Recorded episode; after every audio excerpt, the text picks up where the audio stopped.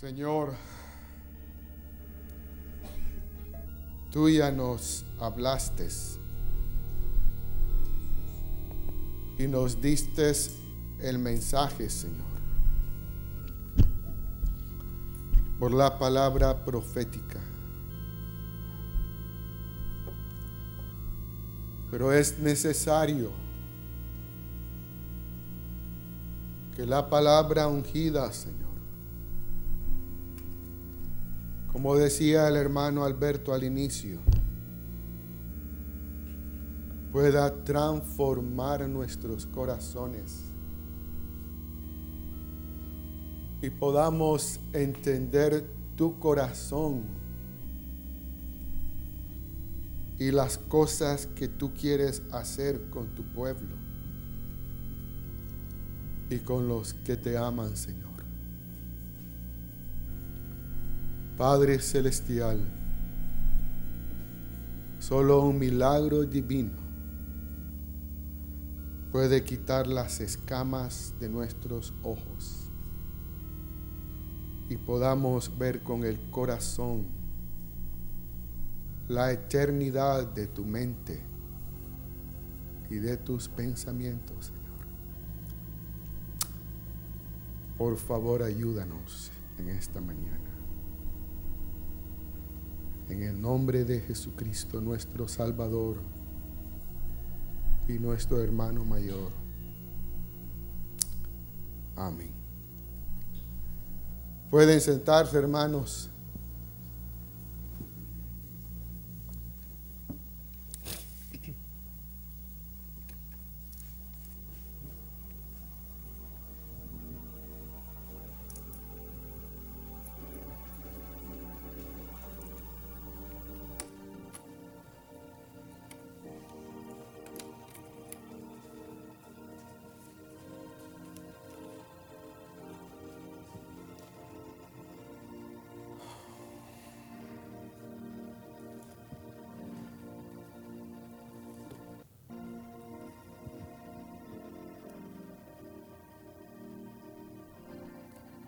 El Señor ya nos habló, ya nos dio el mensaje.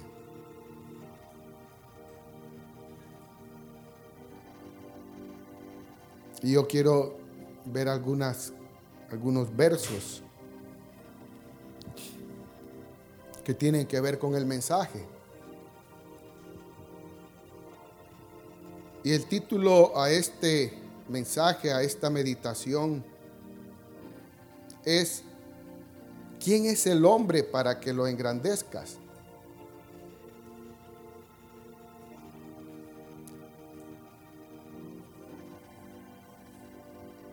Y el mensaje nació en Job 7, 17, 18. Y todos conocemos la historia de Job. Y sabemos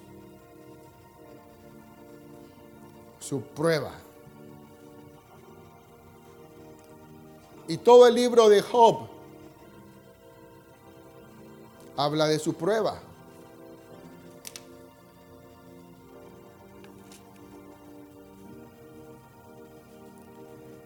Pero en medio de su prueba, él hace esta pregunta en Job 7, 17.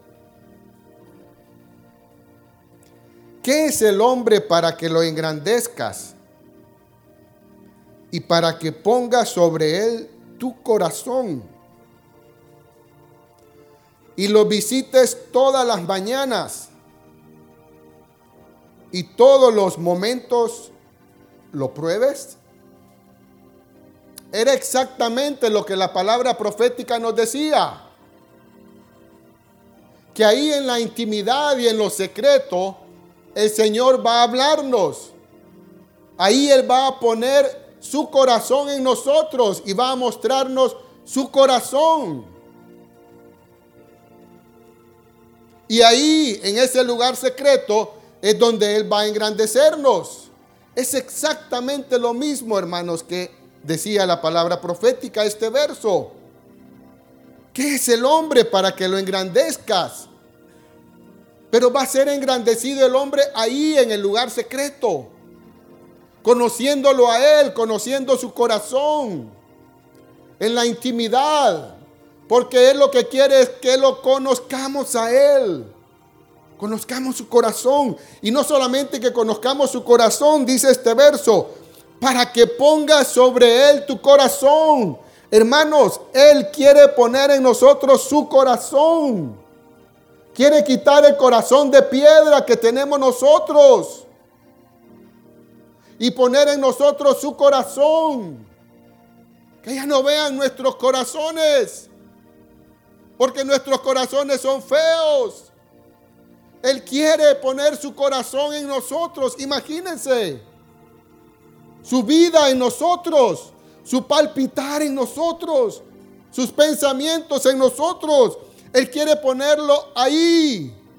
Aquí. Tócate si quieres. Tu cuerpo. Hazlo. Toca tu cuerpo. Toca. Y aquí. Aquí. Él quiere poner su corazón. ¿No es grandioso eso? ¿No es glorioso? ¿Sí o no? Y que, y que, el corazón nuestro, que es tan feo, sea quitado. Eso es la grandeza del hombre. Y Job tuvo que entender eso. Pero a través de qué? A través de las pruebas y de su prueba que él estaba pasando. Entonces dice, para que pongas en él tu corazón y lo visites todas las mañanas. Quienes queremos tener la visitación de Dios todas las mañanas. Amén. Pero, ¿qué dice después? ¿Qué dice lo que sigue después?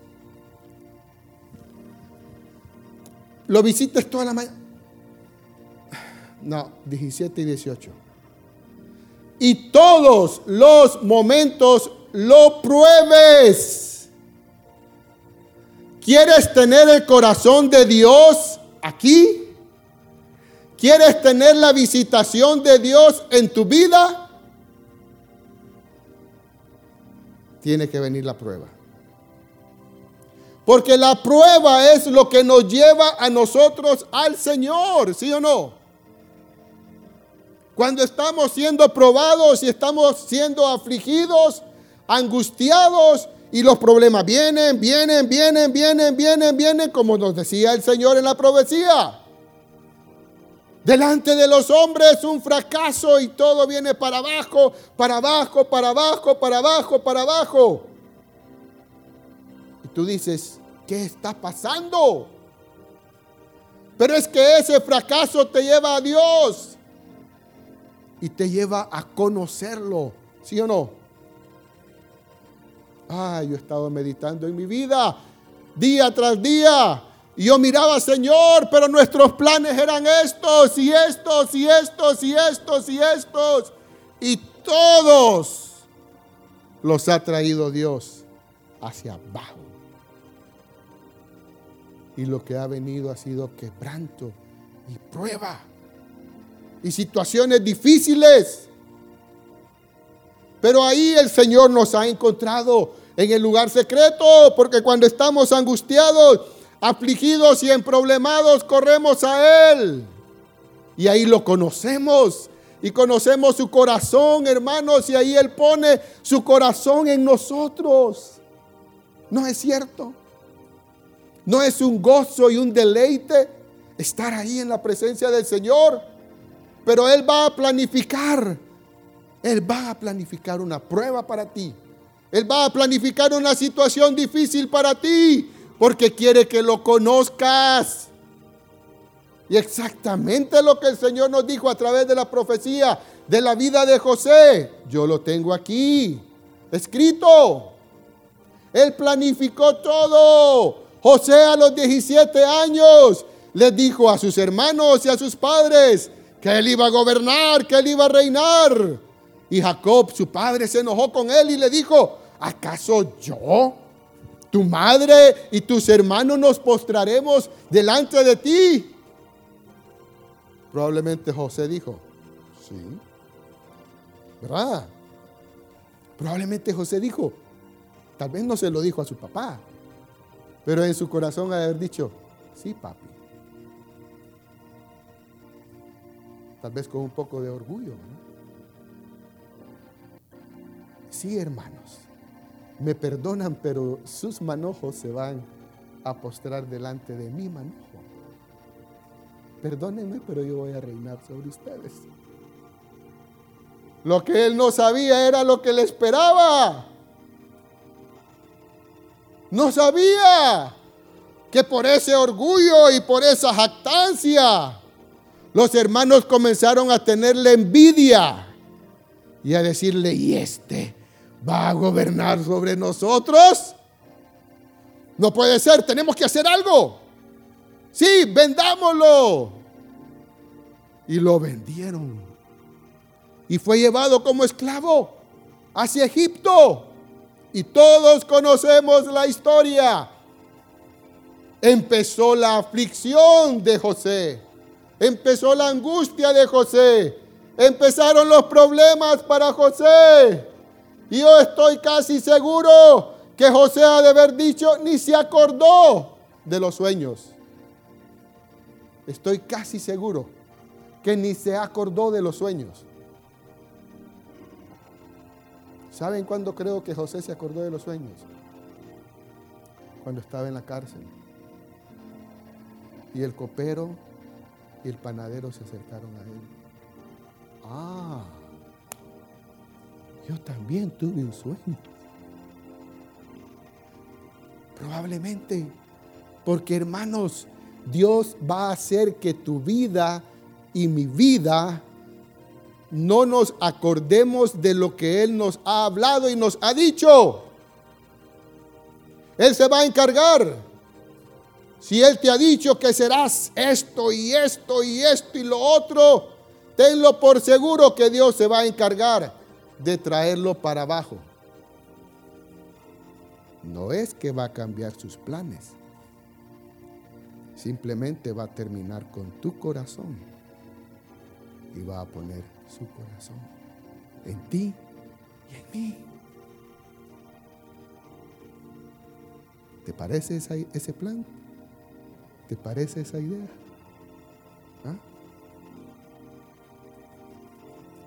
No escucho ningún amén. Pero así es Dios. Y así actúa. Porque Él nos dijo que no quiere que nos vanagloriemos. Y que no amemos el éxito. Por eso Él dice en 1 en primera Samuel 2.8, Él levanta del polvo al pobre y del muladar exalta al menesteroso para hacerle sentar con príncipes y heredar un sitio de honor porque de Jehová son las columnas de la tierra y él afirmó sobre ellas el mundo. ¿Qué columnas? ¿Qué columnas van a ser usadas para afirmar al mundo? Tú y yo. Tú y yo, hermanos. Él levanta del polvo al pobre y del muladar exalta al menesteroso, porque ese es el plan de Dios. Quiere llevarte a una pobreza espiritual, donde todos tus planes, tu éxito, tu inteligencia, tu sabiduría, perezcan. Perezcan y te meterá en situaciones complicadas. Pero verás la gloria de Dios. Verás la gloria de Dios.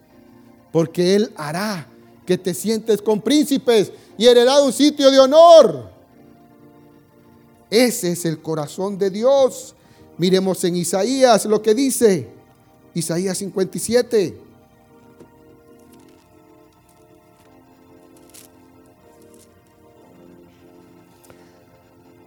57.15, porque así dijo el alto y sublime, el que habita la eternidad. y cuyo nombre es el Santo.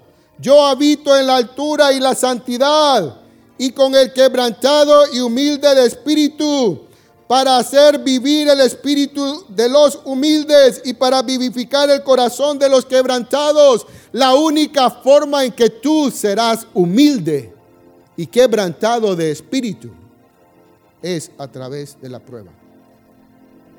Es lo único que va a quebrantar tu corazón. No hay otro camino, hermanos.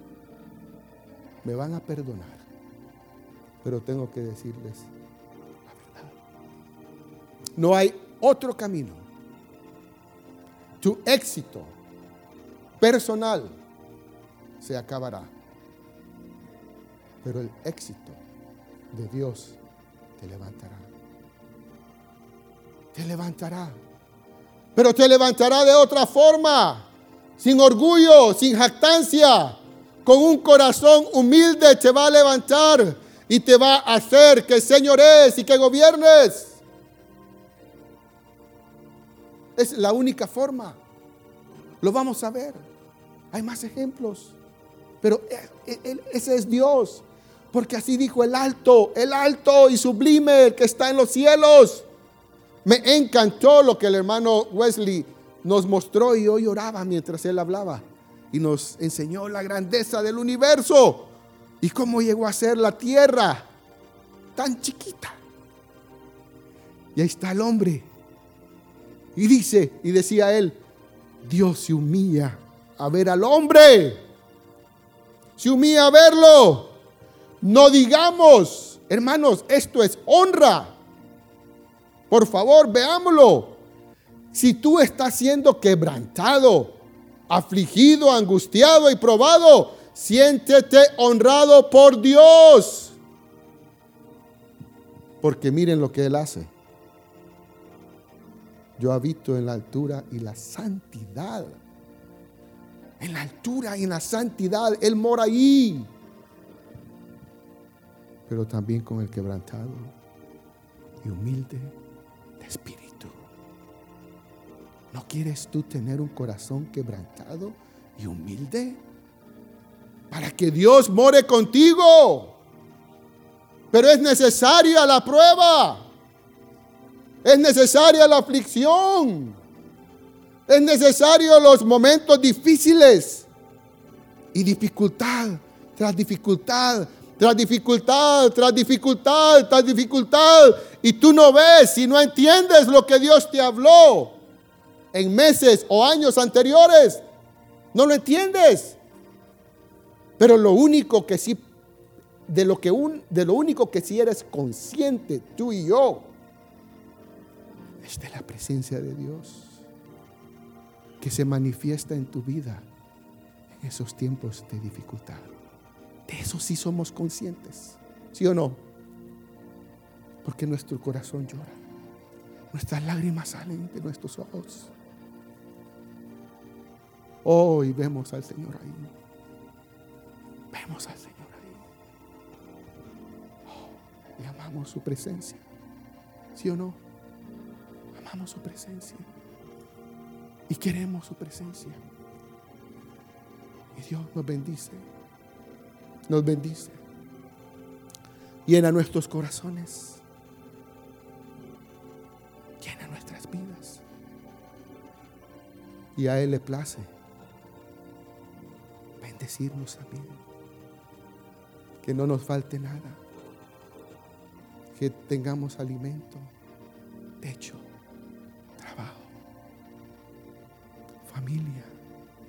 paz pero la paz, como dijo nuestro Señor Jesucristo, no como el mundo la da, sino como la que yo te doy en mi presencia. Esa es la paz, hermanos. Esa es la paz que necesitamos. Pero será el fruto y el resultado de las pruebas que Dios ha planificado en tu vida. Por eso no te endurezcas. Que la prueba no te endurezca que la prueba te quebrante, te quebrante, te quebrante. Y atraerás la presencia de tu Dios Porque Él quiere morar en tu corazón quebrantado. Ahí quiere habitar y poner su corazón en ti. En ti. ¿No quieres eso? ¿No lo quieres? ¿No te animas a decirle al Señor, Señor, quiero seguir tus pisadas que van a la cruz del Calvario? Porque ahí veré tu rostro, ahí veré tu gloria, ahí recibiré tu corazón. Hoy en la mañana me pasó algo extraño. Yo estaba ahí en la presencia del Señor. Oh, y también había estado otro día en su presencia y pensando en cierta situación. Mi oración no fue la misma hoy que la oración anterior.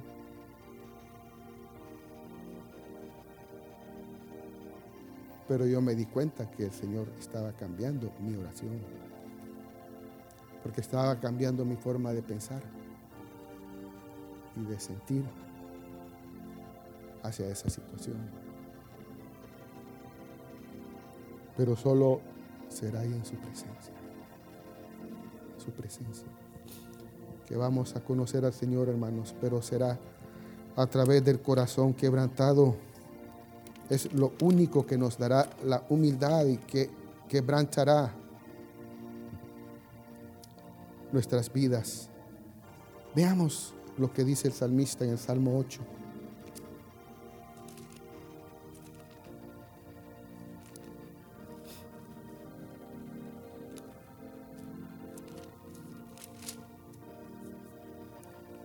Miren lo que dice David.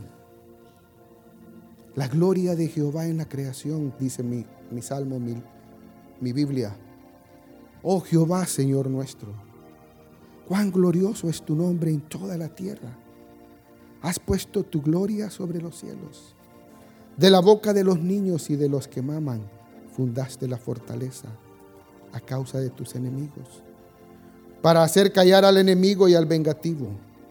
Cuando veo tus cielos, obra de tus dedos, la luna y las estrellas que tú formaste, digo, ¿qué es el hombre para que tengas de él memoria y el Hijo del Hombre para que lo visites? Le has hecho poco menor que los ángeles y lo coronaste de gloria y de honra. Le hiciste señorar, señorear sobre las obras de tus manos. Todo lo pusiste debajo de sus pies, ovejas y bueyes y todo ello, y asimismo las bestias del campo, las aves de los cielos y los peces del mar, todo cuanto pasa por los senderos del mar.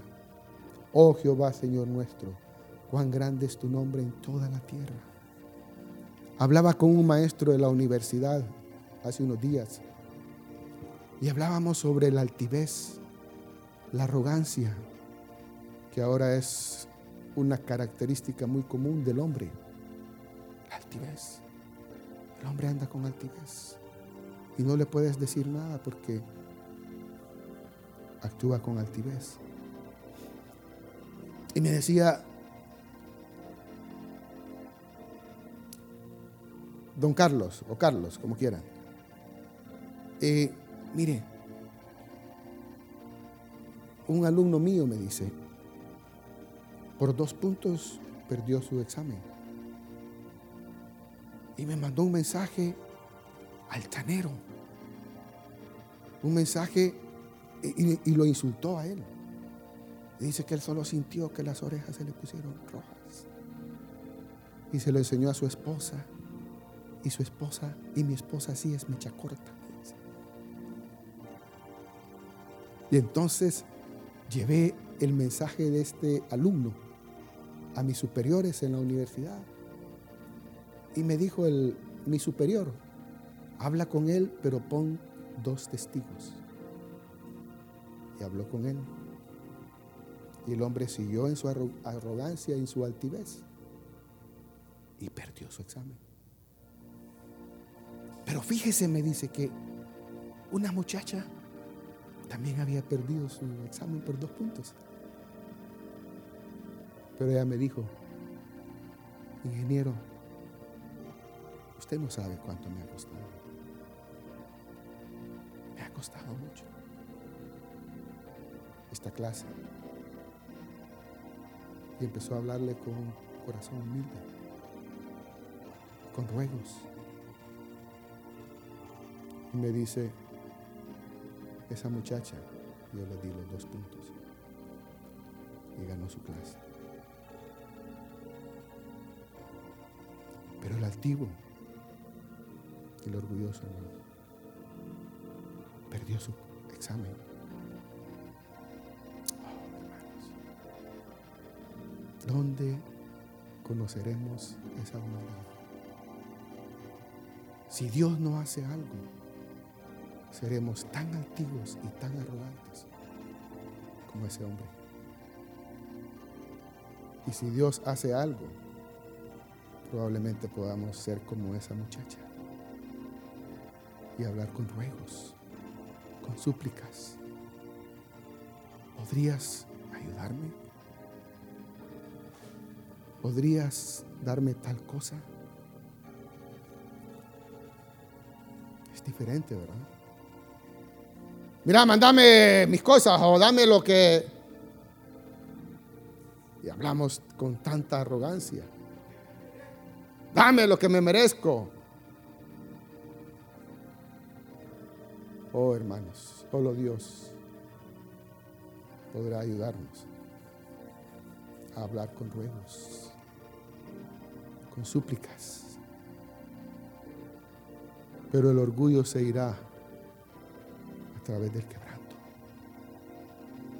y de la humillación que Él va a planificar en nuestras vidas. Él, porque nos ama y porque quiere bendecirnos. Quiere poner su corazón en nosotros y quiere morar con nosotros y visitarnos mañana tras mañana. Amén.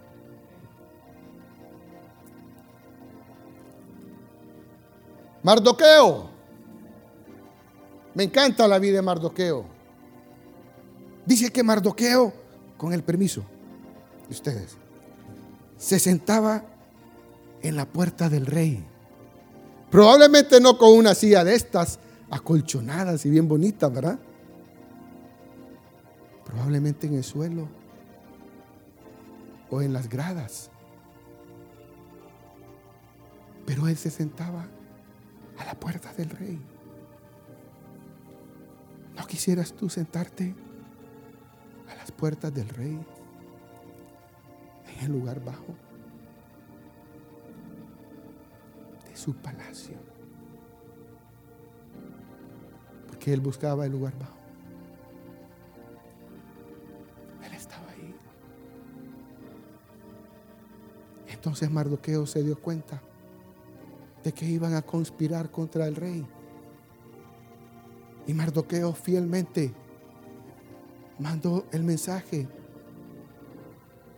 Se confirmó sobre el complot.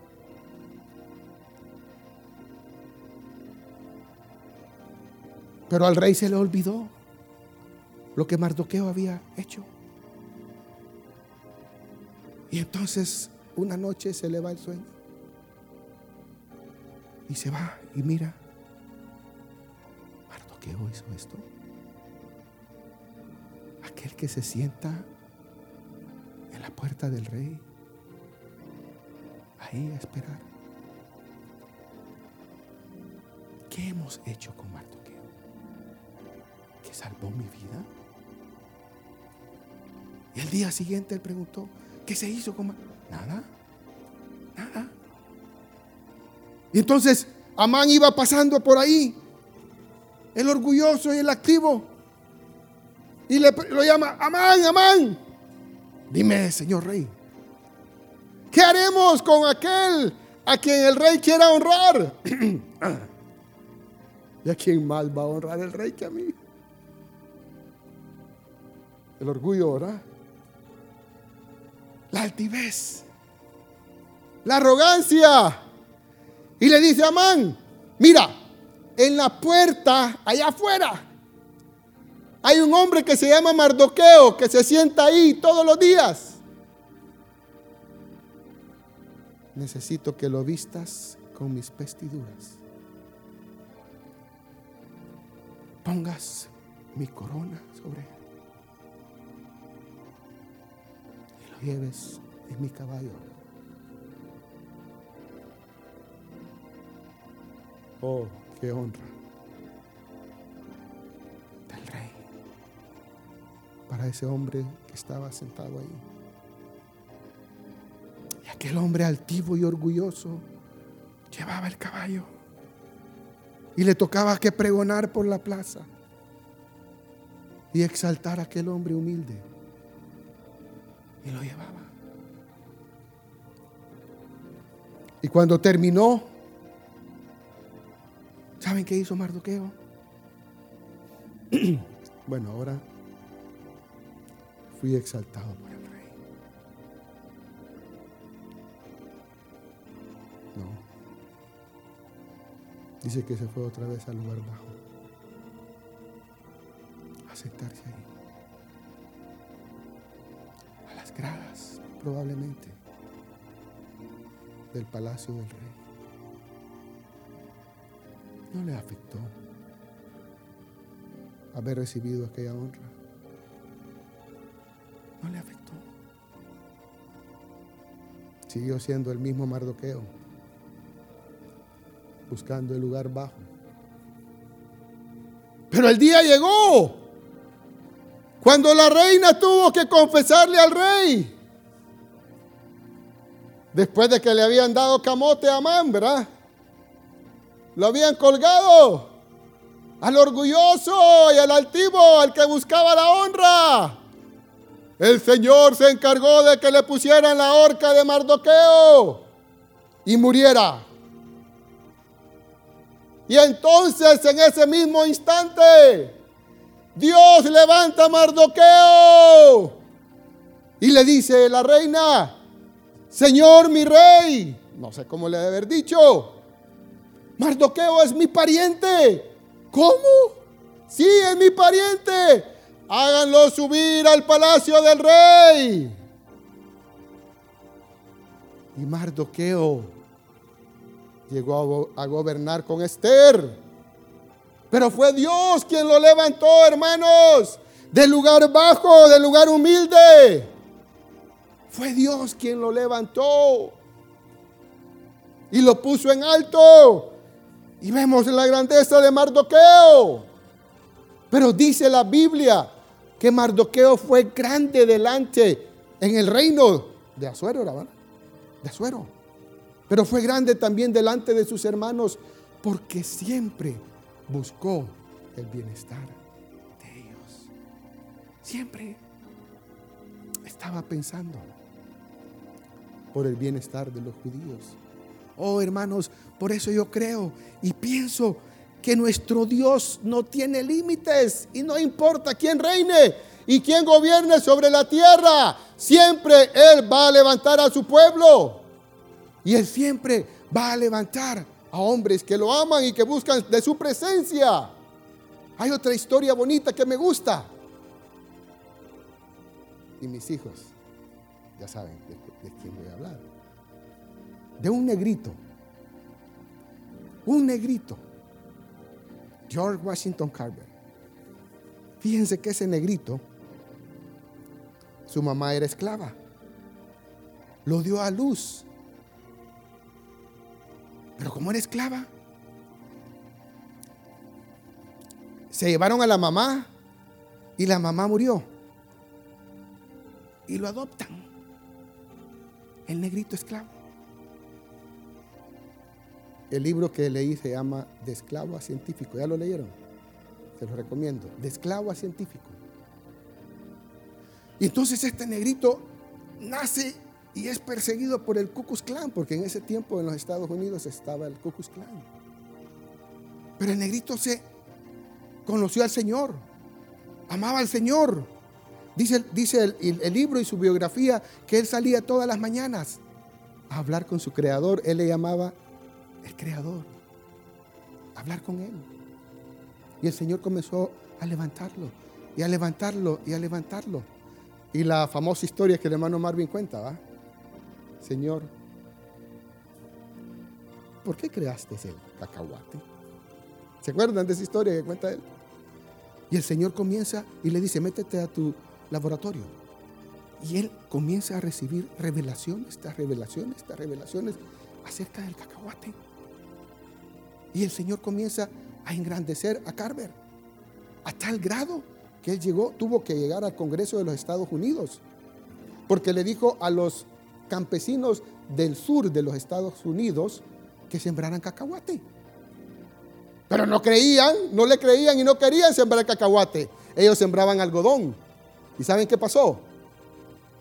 Dios mandó una plaga al algodón. Y terminó con el algodón. Se vieron obligados a sembrar cacahuate. Cuando sembraron cacahuate, hubo tanta producción del cacahuate que le dijeron a Carver, ¿y ahora qué hacemos con tanto cacahuate? Entonces se fue para el Congreso de los Estados Unidos, logró que pusieran un impuesto al cacahuate que entraba a Estados Unidos y ellos pudieron vender sus cacahuates. Y dice la historia que salieron de la pobreza los campesinos del sur de los Estados Unidos. Pero algo que me encanta de la historia de él es que dice que como él era un hombre siervo, sus compañeros en una de sus, de sus universidades donde él estudiaba le habían regalado un traje. Dice que siempre usaba el traje que sus compañeros le habían regalado. Oh, qué corazón más humilde el de ese hombre. Termina el libro en un, relatando el museo. Ya había muerto Carver. Henry Ford lo visitó y lo ayudó. Y termina el libro relatando el museo de la Universidad de Tuskegee, creo que se llamaba. Y en el museo estaba la Biblia de Carver abierta. Y decía, esta es la Biblia que George Washington Carver leía todos los días de su vida. Pero la historia no habla de su vida. Sí fue una vida complicada y difícil. Pero un negrito perseguido por el Ku Klan sacó de la pobreza a campesinos del sur de los Estados Unidos. ¿Cuántos comemos la crema de, maní de cacahuate? Nos gusta, ¿verdad? Bueno, él fue el inventor. Y sacó aceites, jabones, uff, una infinidad de descubrimientos. Eso es lo que nuestro Dios puede hacer. Amén.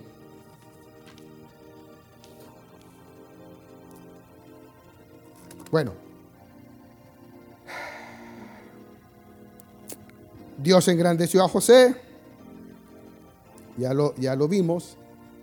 Ahora, quiero hacer un, un pequeño...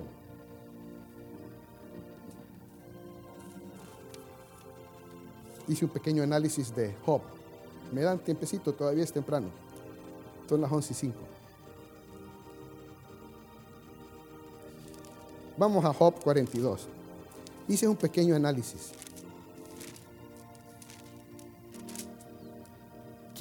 ¿Quién, era Job? Vamos a ver, dígame, ¿quién era Job?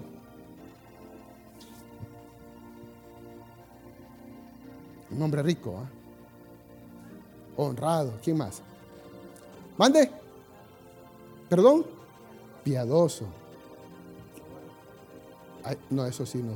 Bueno, creo que sí, dice que se acordaba de los Sí, es cierto. Hacía sacrificios todos los días, vamos a ver. Era un gentil. Uh. Yo en lo personal creo que Job, yo no, muy personal, creo que él vivió en los, en los tiempos en que la gente duraba mucho tiempo. Porque dice que después de que, de que fue restaurado, vivió 140 años más. Eso no lo vemos después de, de, Noé. La, la gente comenzó a vivir menos. Pero, ¿cuántos años podía tener Job para que después de su prueba viviera 140 años más? Después de Noé, Abraham no vivió eso, porque hay que sumarle los 140 más los años que él vivió. No sé. Entonces, como dice el hermano Alberto, era un gentil. Pero Job, hermanos, era un hombre no rico, riquísimo. Riquísimo. Yo tuve una yunta de bueyes. Job tuvo, al principio tuvo 500. ¿Ustedes imaginan lo que es arar con 500 yuntas de bueyes? Miren, yo calculo, yo tuve yunta de bueyes y arábamos con yunta de bueyes. No recuerdo ahorita el número, el número exacto, pero pongámosle que araban media manzana con una yunta de bueyes. Y si tenía 500,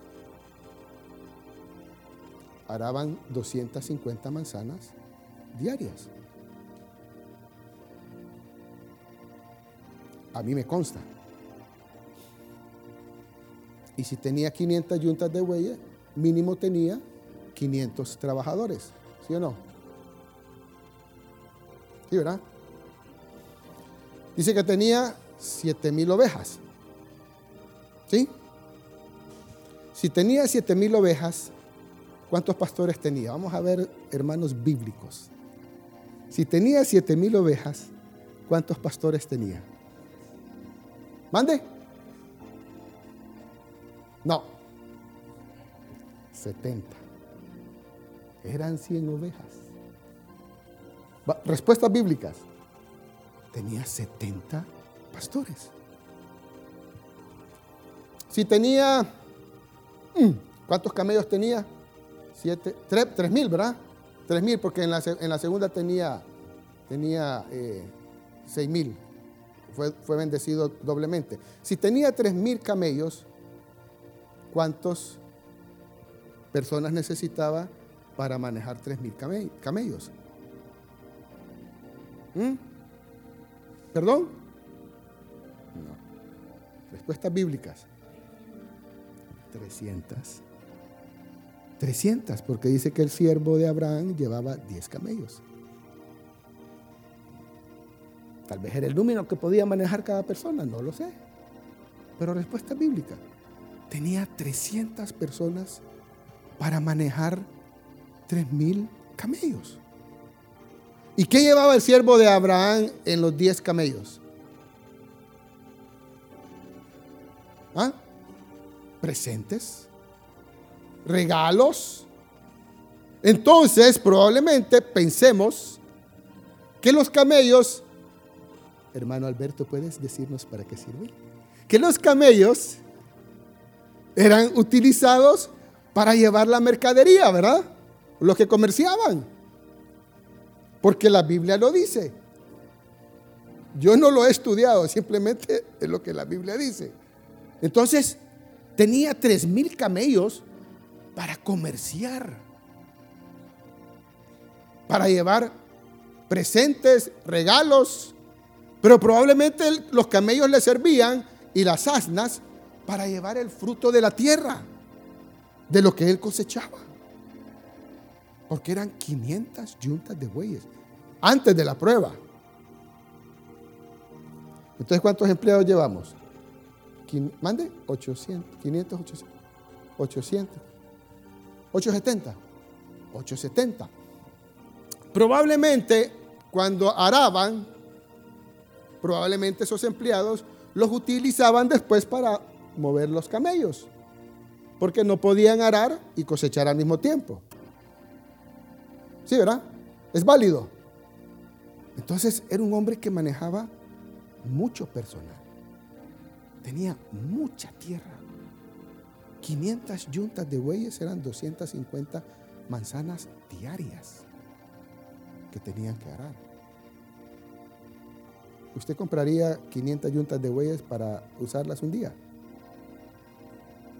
Ahora, ¿quién compraría un, un John Deere para trabajarlo un día? Nadie.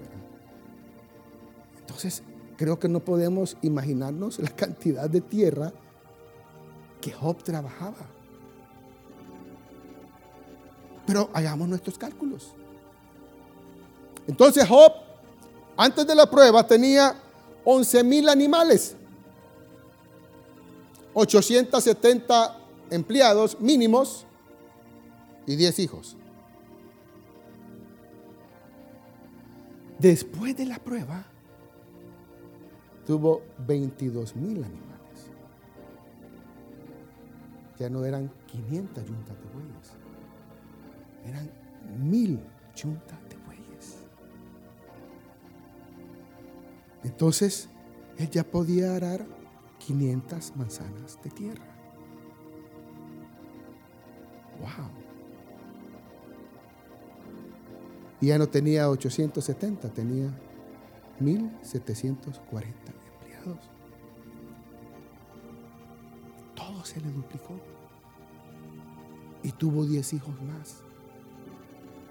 En total Job tuvo 20 hijos y 33 mil animales. No sé cuánta cantidad de tierra.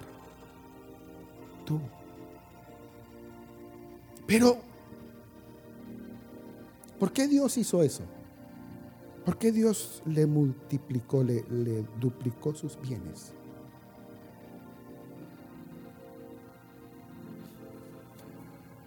¿Por qué? Vamos a ver. ¿Por qué? Sencilla la respuesta. ¿Por qué? ¿Mande? ¿Fue probado? ¿Mande? ¿Se humilló? Ajá, ¿qué más? ¿Recibió la doble porción? ¿Qué más?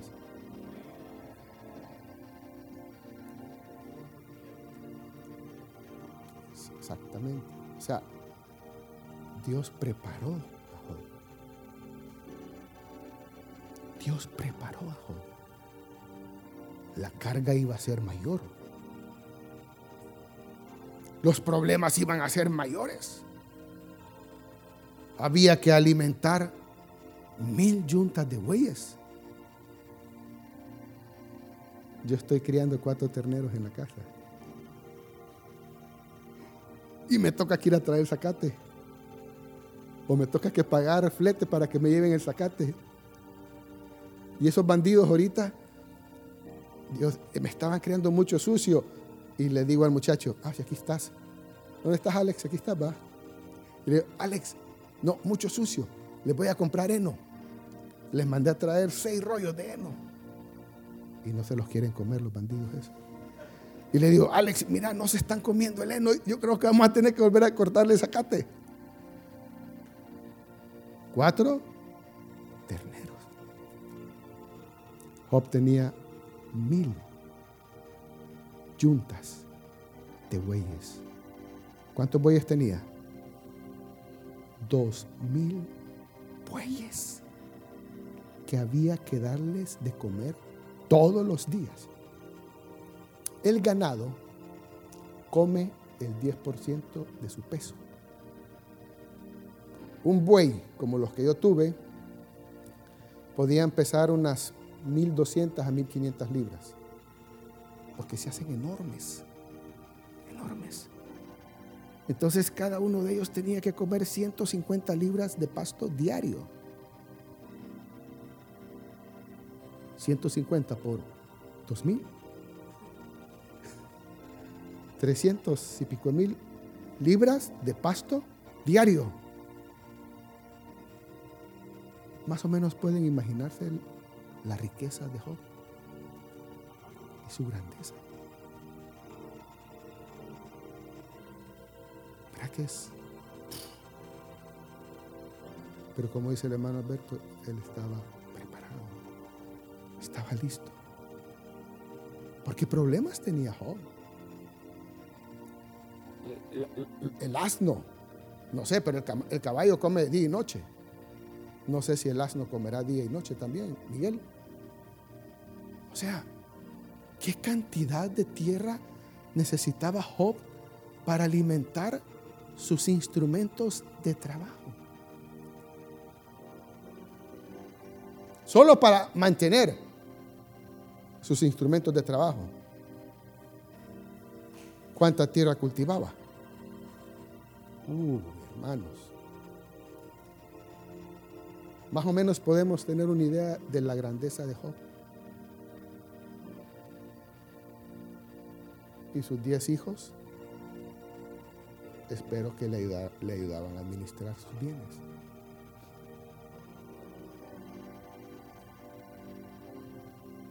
Tremendo. Pero ese es nuestro Dios. Ese es nuestro Dios. Job estaba listo para recibir la doble porción. Si era un hombre justo.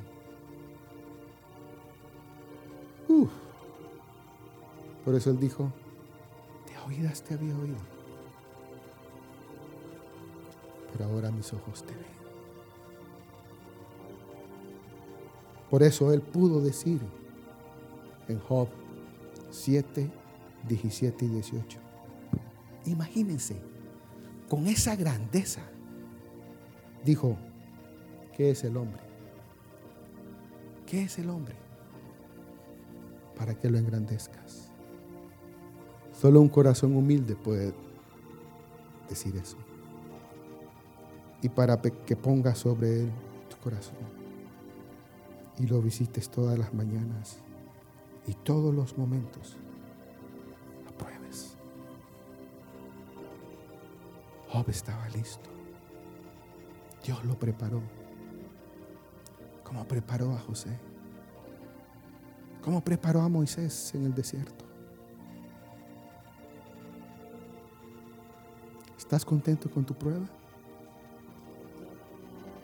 ¿Estás contento con tu aflicción? ¿Puedes darle gracias, como decía el hermano? ¿Puedes? No escucho ningún amén. Porque si no dices amén, no entiendes el mensaje y lo que Dios está haciendo en tu vida. Que lo único que quiere es bendecirte y engrandecerte.